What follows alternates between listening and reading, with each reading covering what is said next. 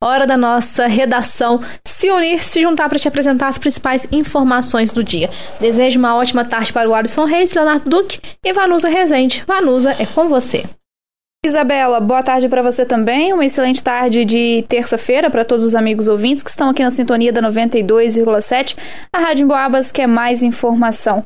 Bom, agora duas horas e cinco minutos, a gente começa o jornalismo em destaque, claro, com o cenário nacional.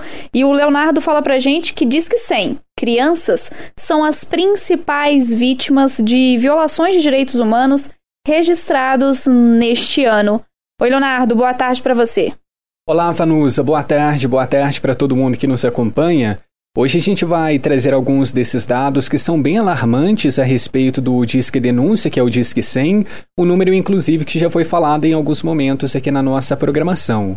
E só para se ter uma ideia, pessoal, a maioria dessas denúncias que chegam até o Disque 100, olha só, é de violência contra crianças e adolescentes. E de janeiro a outubro deste ano foram 189.814 denúncias. Elas são encaminhadas aos conselhos tutelares, como o de Belo Horizonte, que só este ano já recebeu mais de 800 denúncias. E é por meio desse canal de denúncias que os conselheiros podem atuar. As mais comuns são exploração e abuso sexual de crianças e adolescentes.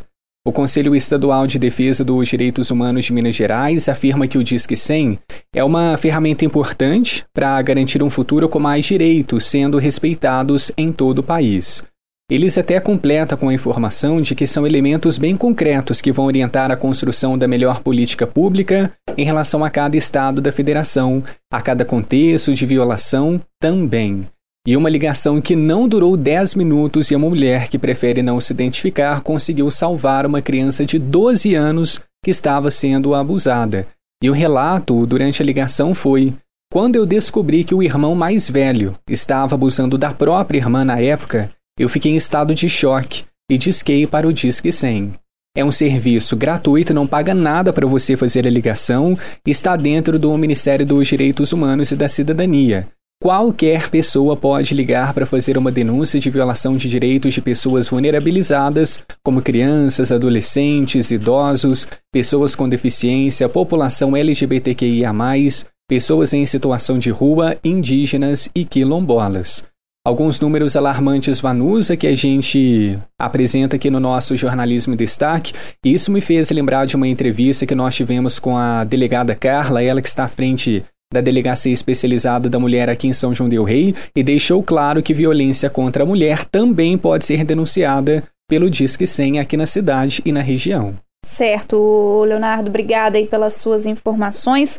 Dados alarmantes, né, gente, que preocupam, mas que são necessários também para a gente saber um pouco sobre o panorama aqui do país e da realidade desse Brasil. Bom, duas horas e oito minutos, o Alisson está por aqui para falar para a gente do destaque estadual, o futuro da Serra do Curral, que pode impactar 70% do abastecimento hídrico da cidade de BH. Oi, Alisson, boa tarde para você. Oi, Vanusa, boa tarde para você. Excelente tarde para você, nosso ouvinte ligado aqui no Jornalismo em Destaque. Verdade, Vanusa, é a Serra do Curral que é um dos grandes patrimônios aí naturais da nossa, do nosso estado de Minas Gerais. E o futuro da serra e do abastecimento hídrico em 40% da região metropolitana de Belo Horizonte, 70% só ali na capital, esse futuro está sendo debatido hoje, Vanusa, dia 21, terça-feira, lá no Tribunal de Justiça de Minas Gerais. De um lado, ambientalistas pedem o tombamento da serra, ali no perímetro que compreende o Pico Belo Horizonte, até os túneis da região do bairro Taquaril, e do outro, a mineradora Tamisa, que pede liberação para explorar a região. Então, olha só, está sendo discutida essa preservação da Serra do, do Curral ou o direito da Taquaril Mineração de se instalar ali na serra, no local que pode derrubar o Pico Belo Horizonte segundo um laudo de cinco geólogos da Prefeitura de Belo Horizonte. Esse pico está no brasão e na bandeira também da capital mineira, diz aí o engenheiro ambiental Felipe Gomes, ele que é um dos especialistas que terá direito à fala na audiência desta terça-feira. E aí, pessoal, o abastecimento de água também pode sair prejudicado ali na Grande BH. Segundo o Felipe, um dos principais riscos da liberação da mineração no local está ligado aí ao abastecimento da água na Grande BH. Ele, ele diz o seguinte: trata-se de uma mineradora que vai colocar três bacias de detenção de sedimentos, igual a da Valorec, que transbordou e parou a BR-040. Lembra daquele episódio? Pois é, gente. Acima dessa adutora que traz aí 70% da água de BH. Se acontecer algo e se essa adutora for rompida, simplesmente Sabará ficará sem água, porque 100% da água de Sabará vem de lá. Detalhou aí o engenheiro ambiental Felipe Gomes, que está participando da audiência. Além de Felipe, mais 60 participantes estão inscritos na audiência pública para explanar suas ideias e pedir que a empresa Tamisa não tenha acesso à área. Então o debate continua já há algum tempo, Vanusa, e hoje, terça-feira, lá no Tribunal de Justiça de Minas Gerais, as tratativas continuam. A gente lembra, Vanusa, que em agosto deste ano, a Justiça Mineira acolheu o recurso do Ministério Público Federal para suspensão das atividades da empresa Taquaril Mineração na Serra do Curral, em Belo Horizonte. Tá certo, Alisson. E falando sobre água, né, gente? Sabe que é fundamental a água chegando em casa. Mas vários bairros aqui de São João Del Rei estão sem água hoje, devem ficar amanhã. O abastecimento deve ser normalizado, portanto, somente na quinta-feira. As informações completas com Leonardo Duque. Uma situação muito complicada para quem sofre com essa falta de água que é rotineira aqui na cidade, né, Vanus? Infelizmente. E a notícia que nós temos aqui hoje, pessoal, é que os moradores dos bairros Dom Bosco, Lava Pé, São Dimas e Cidade Nova, além de moradores das ruas Dom Silvério e Miguel Roberto Sandim, vão ficar sem água hoje e amanhã, quarta-feira, que são os dias 21 e 22 de novembro. Isso porque o DAMAI, o Departamento de Água e Esgoto, está fazendo a limpeza do poço artesiano da Cidade Nova hoje. E a previsão é que o abastecimento seja normalizado na quinta-feira, dia 23. Portanto, os moradores desses bairros têm que se programar e economizar água se ainda tiverem em casa. Só que, na verdade, Vanusa, segundo moradores de alguns pontos dessas áreas, já não tem água há algum tempo. Os relatos estão chegando com frequência na nossa publicação pelo Instagram, pelo Face e também pelo nosso Boca no Trombone. Eles estão contando que as caixas d'água estão completamente secas há mais de 4, 5 dias.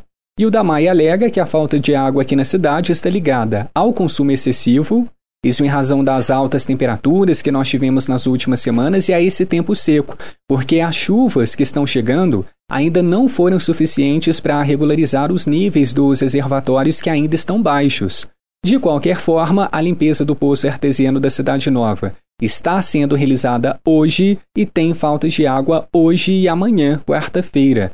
Só para a gente reforçar os pontos afetados, são os bairros Dom Bosco, Lava Pés, São Dimas e Cidade Nova, além das ruas Dom Silvério e Miguel Roberto Sandim. Aproveito para chamar o pessoal para dar uma passada nas redes sociais no arroba Rádio Boabas para conferir as discussões que nasceram a respeito desse tema e também dos moradores que estão nessas áreas que já estão sem água há mais de cinco dias. Tá certo, Leonardo. Esse problema de água aqui em São João del Rei não é de hoje, não é de ontem, não vai ser normalizado na quinta-feira, infelizmente. Então a gente tem que ficar acompanhando muito perto mesmo essa falta de água aqui em São João del Rei cobrar sempre das autoridades competentes para que isso seja solucionado. Ah, mas não tem como solucionar agora, a gente mais um caminhão-pipa, algo tem que ser feito. Bairros com mais de uma semana de, sem água está sendo frequente aqui nas reclamações do Boca no Trombone. E imagina só ficar sem água esse tempo todo. É muito difícil, né? Então a gente segue acompanhando por aqui, sempre cobrando também das autoridades um posicionamento sobre essa falta de água aqui em São João del Rei.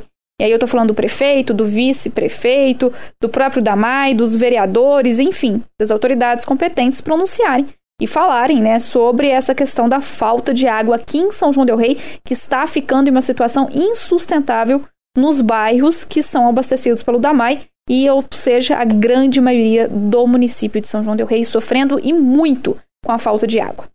Bom, 2 e 14 a gente vai seguir por aqui com o Alisson Reis, que fala pra gente agora que Largo Águas Santas recebe o ônibus literário do projeto Livros nas Praças. Ô, Alice, uma ótima oportunidade para atualizar a leitura nesse fim de ano, né?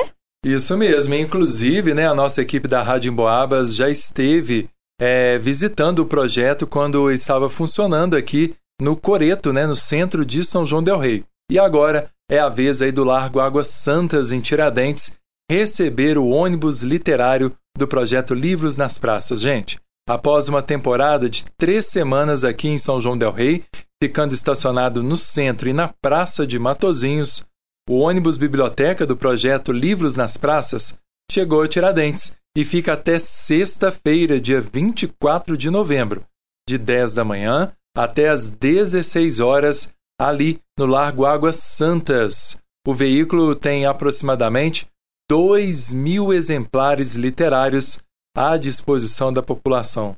E aí, ó, os amantes do universo mágico da literatura terão essa ótima oportunidade para se divertirem, levarem a criançada por lá, para poder participar, inclusive, das oficinas que os monitores oferecem.